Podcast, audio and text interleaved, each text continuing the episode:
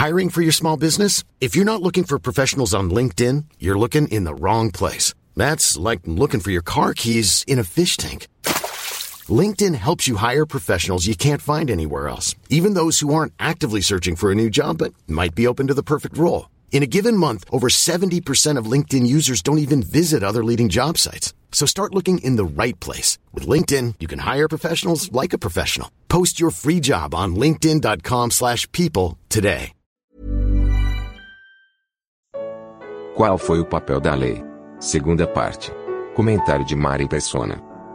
Aqui, quando, quando ele fala aos Gálatas, os Gálatas não eram judeus por, por natureza, os Gálatas eram, eram gregos, eram.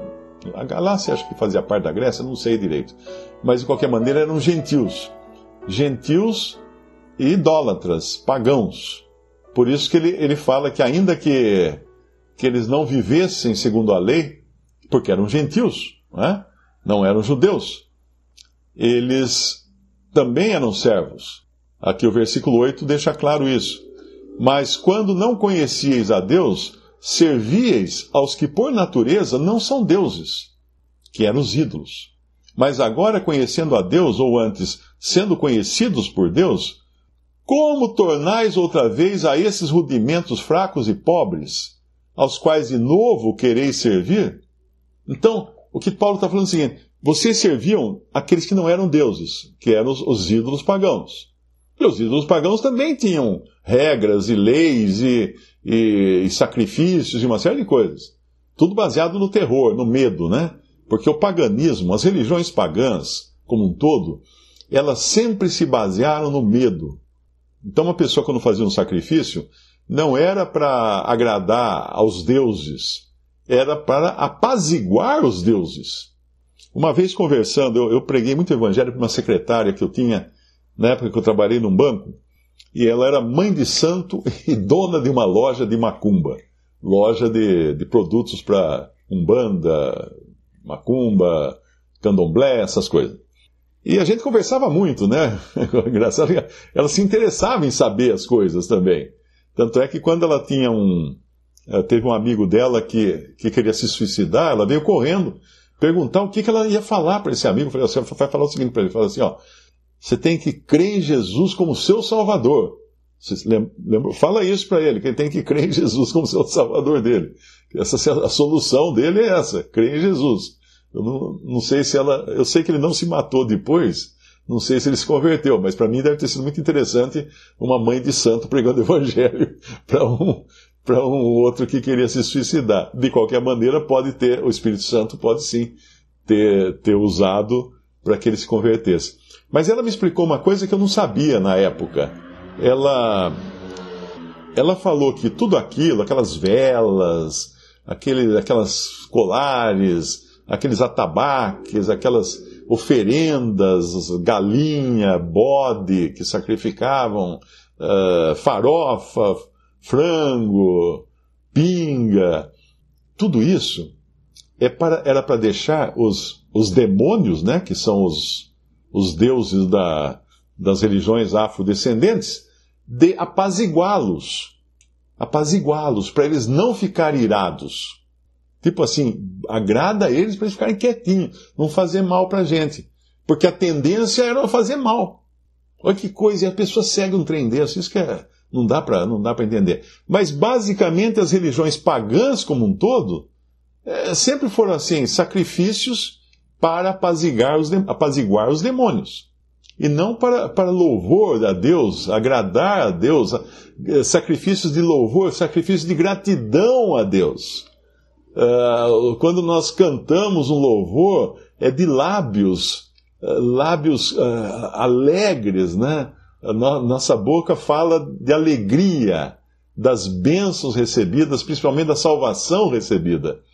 Tanto é que a ceia do Senhor, que é o ponto alto da, da adoração cristã, o que é? É uma representação do sacrifício de Cristo que sobe como aroma suave para Deus.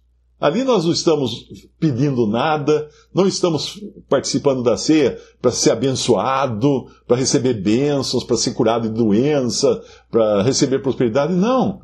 É, é uma ação de gratidão, de lembrança, de memorial, de gratidão. De gratidão pelo que Cristo fez.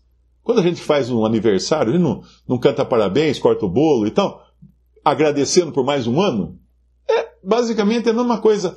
Não é a mesma coisa, mas basicamente é isso. Não é, não é para apaziguar Deus de maneira nenhuma, porque agora somos filhos e estamos numa posição que nós não podemos perder jamais. Um crente não tem medo, não tem terror de Deus. Não tem, porque ele não tem o que, o, de que ser aterrorizado. Ele está salvo, ele foi perdoado de todos os seus pecados. É claro que ele tem o temor no sentido de um filho que teme o pai, ou respeita o pai, né? O filho não vai fazer qualquer coisa que desagrade o seu pai. Mas ele não tem terror. Não tem terror. Por isso que fala lá em, em Coríntios, dizendo que nós. Uh, tem um versículo em Coríntios, deixa eu ver se eu acho aqui. É, 2 Coríntios capítulo 5. Assim que, sabendo o temor que se deve ao Senhor, persuadimos os homens à fé mas somos manifestos a Deus, ou seja, para Deus somos transparentes a Ele. Então nós persuadimos os homens. Aqui tem, acho que tem uma outra versão. É, é exatamente. A palavra aqui, temor, é phobos. É a mesma palavra grega que gera em português a palavra fobia. E fobia é medo. Então aqui, porque ele está falando, persuadimos os homens, os incrédulos, à fé a crerem, né? Então, uma melhor tradução aqui seria realmente Phobos. Phobos. Uh, a tradução do Darby fala: conhecendo, portanto, o terror do Senhor, persuadimos os homens. Porque eles têm que ter terror mesmo. O incrédulo, ele tem que ter terror do Senhor. Porque ele ainda está perdido nos seus pecados e ele, uma hora para outra, ele pode ter que sair desse, dessa vida e terá depois que se, se apresentar diante de Deus com os seus pecados. E aí, aí é aterrorizante. Se tem alguém me ouvindo agora aqui que ainda não se converteu a Cristo, ainda não teve a certeza dos seus pecados perdoados, do perdão completo dos seus pecados, você tem mesmo que viver aterrorizado, porque é esse o destino que tem aqueles que nunca creram em Jesus. Terão de, de, de se encontrar com Deus na condição de réus, de réus, para um crime sem perdão, e serem condenados eternamente no lago de fogo. Então não é, não é brincadeira, não é, não é coisa pouca, né? Entender que todos os seres humanos, por serem pecadores, eles vivem com uma espada de juízo pendurada por um fio de cabelo sobre a cabeça deles, e, e a morte é suficiente para romper esse fio e eles serem condenados eternamente.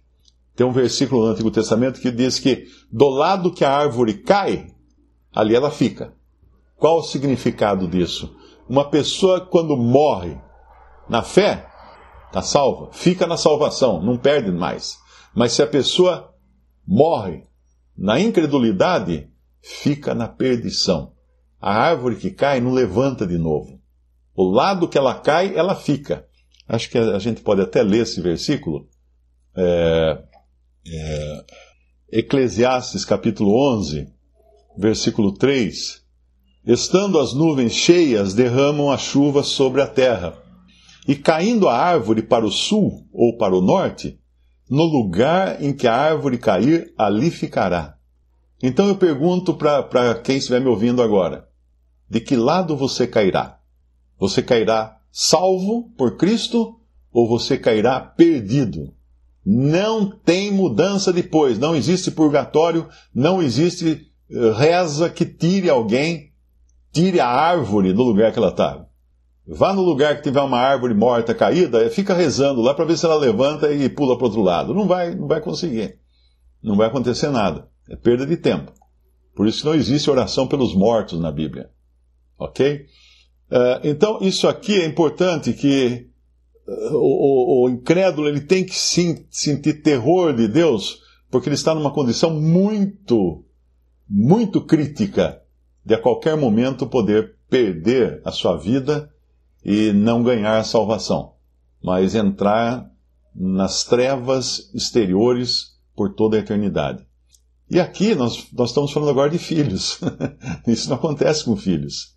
Então estamos agora como filhos, não mais debaixo da lei, porque já temos agora a direção do Espírito. Não precisamos mais da cordinha, da cordinha tipo coleira de cachorro, né, para nos segurar. Temos o Espírito Santo, aqueles que são guiados pelo Espírito Santo de Deus, esses são os filhos de Deus. O que caracteriza um filho de Deus agora é ele ser guiado pelo Espírito Santo de Deus. Ter nascido, claro, de Deus, mas ser guiado. Não precisa mais da, corda, da, da cordinha da lei ou do, do, do quadradinho lá, da, eh, do, do, do chiqueirinho, do chiqueirinho da lei, né? Por que, que chama de chiqueirinho, né? Deprecia o bebê, né? Acho que o bebê é porco. Deviam chamar então de de cocheira, melhor, pelo menos é, é mais bonito, né? De, de redil, de qualquer coisa assim. Mas então, esse, esse é o ensino aqui de Gálatas, porque o que estava acontecendo em Gálatas? Em Gálatas eh, estavam entrando os judaizantes, que hoje, ó, ó tá assim. Você entra no YouTube, tá assim, de carinha, de, de toquinha na cabeça, um paninho aqui em volta, falando hebraico, falando que o nome de Jesus é Yeshua, Yeshua, o nome de Deus é não sei o quê. Tá cheio. Isso é, isso é uma palhaçada. Isso é, isso é uma pessoa que, que conhece a Cristo, que já saiu debaixo dos tutores e curadores que fala aqui, não é menino mais. Isso é criancice pôr aquela fantasia de judeu, criancice, tocar chifrinho assim, criancice, coisa de, cri, de criança. É, é, é um absurdo. Cristãos, salvos por Cristo, libertos da lei agora, como fala aqui, não estando mais reduzido à servidão dos primeiros rudimentos do mundo, querer voltar. Isso chama-se apostasia. São apóstatas. Pessoas que desprezam a obra de Cristo para voltar aos rudimentos. Aí ele vai voltar naquilo que está uh, falando lá em, em, em, Colossenses 2, não é? Quando Paulo escreveu no versículo, versículo 10: Estais perfeitos nele, que é a cabeça de todo principado e potestado, no qual também estáis circuncidados com a circuncisão não feita por mão no despojo do corpo dos pecados da carne, a circuncisão de Cristo, sepultados com ele no batismo e nele também ressuscitasses pela fé no poder de Deus que o ressuscitou dentre os mortos. E aí ele, ele mais à frente vai falar, uh, portanto, no versículo 16, portanto, ninguém vos julgue pelo comer, pelas comidas, porque o judaísmo tinha toda aquela questão da comida, né? Toda a questão da comida kosher, não pode comer isso, não pode comer aquilo, animal é puro, animal impuro. Uh, ninguém vos julgue pelo comer, ou pelo beber, ou por causa dos dias de festa, porque o judaísmo tinha os dias de festa, todo o calendário lá, que é, ou da lua nova, ou dos sábados. E tem religião que se diz cristã, que é pautada pelo sábado, pela guarda do sábado. Isso é absurdo. Isso é um total absurdo. Não somos judeus. Somos filhos de Deus agora, libertos das amarras da lei, que são sombras das coisas futuras, mas o corpo é de Cristo. O que ele está falando aqui? Essas coisas da lei eram sombras de coisas futuras. E quando, quando essas coisas futuras. Nós já estamos nas coisas futuras agora, que é o corpo é de Cristo. Ou seja, o, o cerne dessas coisas é Cristo, e nós já temos Cristo. Então já chegamos nesse ponto agora que não precisamos mais da lei como, como, uh, como ama seca, como tutor, como a cordinha da, da, do cachorrinho. Não precisamos mais, estamos guiados pelo Espírito Santo de Deus.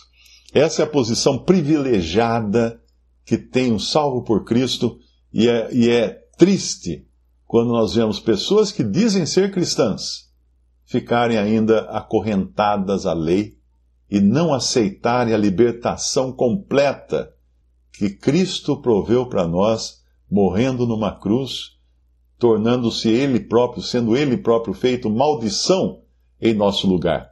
Porque maldito é todo aquele que for pendurado no madeiro. E ele foi maldito em nosso lugar. Ele recebeu a penalidade da lei. Porque a lei, a lei ordenava a morte do pecador. A lei não trazia vida, a lei trazia morte. Então ele precisou morrer. Ele precisou receber sobre si a pena da lei para poder uh, nos, nos, nos justificar, nos salvar dos nossos pecados. Por isso, o lado de um cristão é o lado de dentro da casa do Pai, calçado. Até apareceu aí uma vez um, um, alguns irmãos aí discutindo que para a gente celebrar a ceia tem que celebrar descalço, porque no Antigo Testamento os judeus só podiam entrar, os sacerdotes podiam entrar descalço no templo. Então ele achava então que agora, como a gente vai adorar a Deus no momento da ceia, então nós temos que tirar o sapato e adorar descalço. Mas é, isso é errado, é, é, fazer o contrário do que, do que da posição que nós temos hoje. A nossa posição hoje é entrar calçado, porque somos filhos. No Antigo Testamento eles eram servos. Hoje somos filhos. Então temos privilégios que um servo, que um escravo não tem. De entrar na presença do Pai calçados para adorá-lo em espírito e em verdade. Até. Quem lê, quem lê os versículos que vem a seguir, deveria sentir vergonha de ainda querer viver na lei, ou ser guiado pela lei.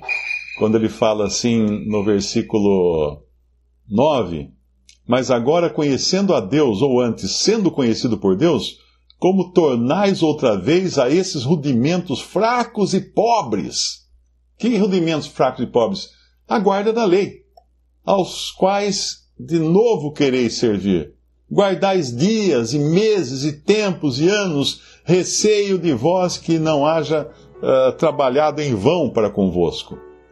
Isso aqui é, é, mostra a vergonha que é quem tentar guardar a lei, um cristão salvo por Cristo. Visite respondi.com.br. Visite também 3minutos.net.